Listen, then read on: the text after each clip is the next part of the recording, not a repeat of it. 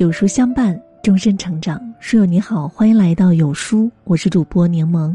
今天我们一起来听今日秋分，愿你的生活恰如其分。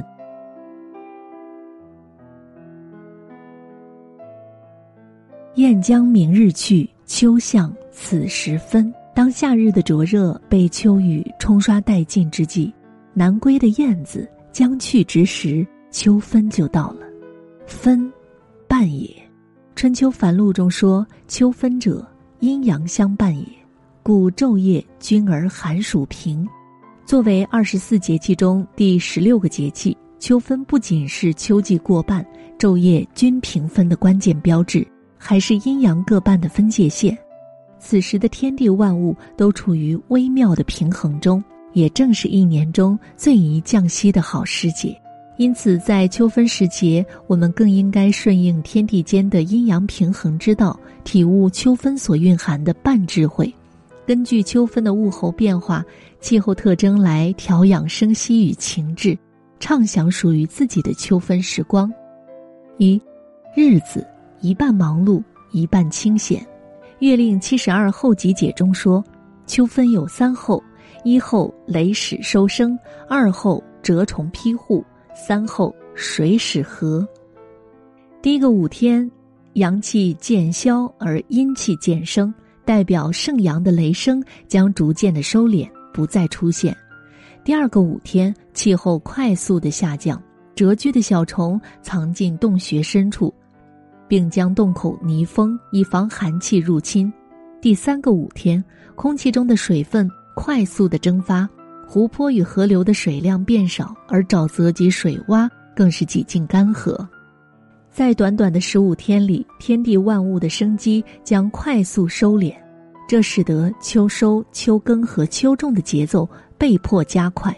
民谚有云：“秋忙秋忙，秀女也要出闺房。”恰逢秋忙时节，所有人都会放下手中杂事，忙碌起来，就连平日里。待在绣房里大门不出二门不迈的秀女，也不例外。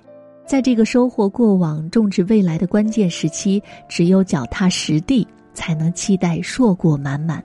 如果说忙碌是秋天的注解，那么闲情就是秋天的升华。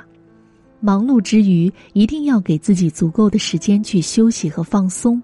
正如那句俗话：“得半日清闲，可抵十年沉梦。”休息是为了更好的养精蓄锐，让自己在人生的道路轻装前行。只有学会忙中偷闲，在忙碌中闲下来，放空自己，在闲暇中感受身边的美好，才能从身边无数的小确幸里汲取无穷的力量，更好的走向未来。因此，在我们人生过半的秋分时节里，我们既要埋头忙起来。一步一个脚印的深耕自己的过往和未来，也要抬起头闲下来，一点一滴的收集美好的现在。二，凡事一半努力，一半随缘。诗云：“春种一粒粟，秋收万颗子。”丰收是贯穿整个秋天的主题，也是我们对生活的期盼。为了实现这个期盼，我们努力的耕耘自己的人生，像兢兢业业的老农一样，在春天般的少年时代勤恳学习，为未来埋下希望；在夏天的青葱岁月里挥汗努力向上生长。但是，就好比不是每一颗种子都能结果一样，并不是所有的努力都能收获成功。所以，最好的状态就是一半努力，一半随缘。努力是基石。作家路遥曾在《平凡的世界》里说：“生活不能等待别人来安排，要自己去争取和奋斗。而不论其结果是喜是悲，但可以慰藉的是，你总不枉在这世上活了一场。有了这样的认识，你就会珍重生活，而不会玩世不恭。同时，也会给人自身注入一种强大的内在力量。努力不一定会成功。”但成功却一定需要努力，而且俗话说：“瞄准月亮的人，即使失败了，也能落在星星上。”在付出努力、拼命奋斗之后，我们即使不能获得最初的目标，至少也能得到其他的回馈。随缘是态度。古人云：“随缘冷暖开怀酒，懒算输赢信手棋。”人生无常，即使付出所有的努力，我们也无法保证结果一如预期。所以，人生过半，在我们的秋分时节里，凡事尽人事听天命，在因上努力，在果上随缘，夯实自己的基石，端正处事的态度，不去计较人生境遇成败输赢，乐观的接受每一种结果，认真的走好人生的每一步，就是最大的成功。三。生活，一半烟火，一半诗意。屋头明月上，此夕又秋分。秋分是一个既充满烟火又极富诗意的节气。这个季节既有高悬于屋头的皎皎明月，也有低垂于田野的金黄稻谷。稻谷代表人间烟火，是柴米油盐的琐碎生活。俗话说：“人间烟火气。”最抚凡人心，锅碗瓢盆、柴米油盐碰撞出的人间烟火气，是谁都无法远离的生活。所以在秋分这一天，古人们会采集各种时令的瓜果，以人间烟火烹出最美的风味，用来祭拜天地神灵，庆贺丰收。而明月代表远方诗意，是风花雪月的美好畅想。陶渊明说：“结庐在人境，而无车马喧。